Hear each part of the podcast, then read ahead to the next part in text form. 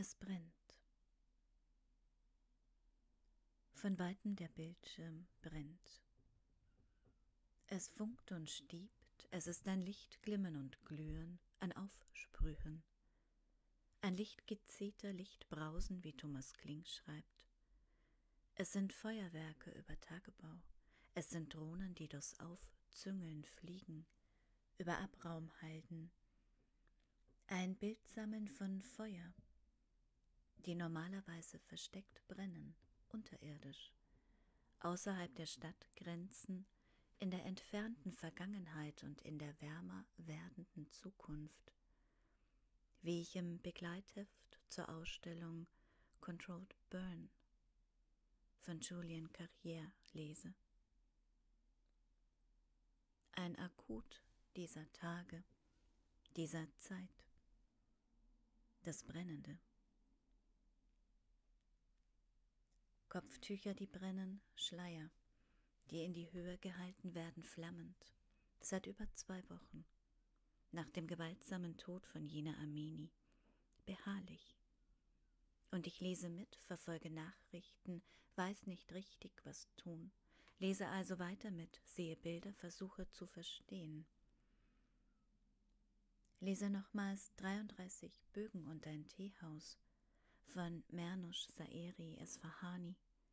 Erinnere, wie ich es seinerzeit meinen Kindern eingelesen habe, jeden Tag ein kleines Stück, als ich an einem anderen Ort war. Und beginne jetzt nochmals beim Anfang dieses Textes. Erschrecke kurz, nicke natürlich. Auch hier so ein Akut. Nicht nur wegen der bewundernswerten Proteste so vieler Frauen im Iran dieser Tage sondern weil dieser Text auch mit einem Ausnahmezustand beginnt, der direkt wieder zu Controlled Burn in die Langen Foundation führt. Einhakt bei Pripyat, jener Stadt, die nur noch als Geisterstadt vorhanden ist, lediglich 16 Jahre lang existiert.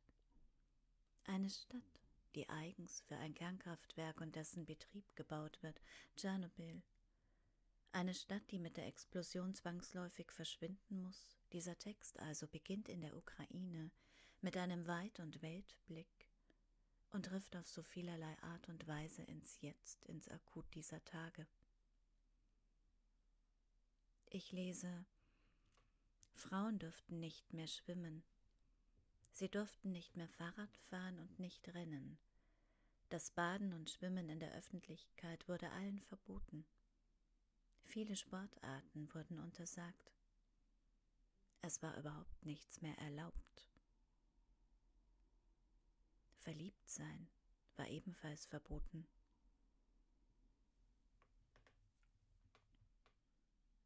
In der Ausstellung erst einmal Ruhe, vermeintlich. Die Welt scheint nicht Eingang zu finden. Die Langen Foundation liegt oben. Von diesem Ort aus hat man einen Blick ins Weite nach Neuss, in die Geschichte einer Skihalle eines Schneehangs auch, wie sie bei Marcel Bayer in Graphit zu lesen ist. Die Absurdität von Schneekanonen damals, heute, weißer Schnee, schwarzer Schnee, wie es wiederum bei Monika Maron in Flugasche heißt. Und mir geraten weiterhin die Dinge durcheinander. Vielleicht aber sind sie einfach so verflochten, ist unsere Gegenwart so. Die Dinge, sie treiben ins Akut, ins Akute. Und ich schreibe jetzt zwangsläufig mit dem Wetter, mit dem Klima. Das hört ja nicht auf, das politische Klima. Es ist ja zwischen uns, zwischen Staaten vielleicht, Tauwetter. So ein viel zitierter Begriff in der politischen Geschichte von Autokratien, Diktaturen, ihrem Verhältnis untereinander und verrückt. Wie viel wir immer wieder mit dem Wetter erklären, mit den Begriffen, Transformationsprozesse und Systemwechsel von einem Regime ins andere, es schreibt sich so leicht. Liest sich so leicht in der politischen Theorie, in Abhandlungen und Abstracts. Darinnen so selten die Menschen auszumachen, die den Anfang eines Tauwetters bilden, die innerlich für eine Freiheit brennen, für einen Neuanfang, die sich organisieren trotz aller Restriktionen, Schwierigkeiten, des Lebensbedrohlichen. Menschen, die ihr Umfeld wärmen, Beginn eines Tauwetters sind. Aber immer erst im Rückblick, erst dann ist die Zeit auszumachen, in der das Aufweichen beginnt, das Tauwetter. So schwer abzusehen. Und ich wünschte, es wäre allerorten Tauwetter. Die Menschen könnten gehen und lieben und sich kleiden, wie sie wollten. Ohne Einschränkung, ohne Grenzen. Sie dürften lesen und schreiben, ohne Zäsur. Sie dürften einfach sein in dieser Welt. Mit Bedacht und sorgsam. Die Ausstellung Controlled Burn beginnt mit einer kleinen Vitrine. Glaskasten im großen Glaskasten. Darin weißes, ummantelt, gefroren, kein Tau. Anstelle dessen Eisblumen, Eiskristalle, so schön anzusehen, die Zeit nicht spürbar, kein Wachsen zu sehen, der Momente in Eis gefasst. Menschen wie ich, die um diesen Glaskasten gehen, unberührt die Eiskristalle. Nichts rührt sich. Aber auf den Bildschirmen brennt es. Hier eine Wasserstoffbombenexplosion vom Bikini-Atoll. Im Iran die ersten brennenden Kopftücher, von denen ich zu diesem Zeitpunkt noch gar nicht richtig weiß.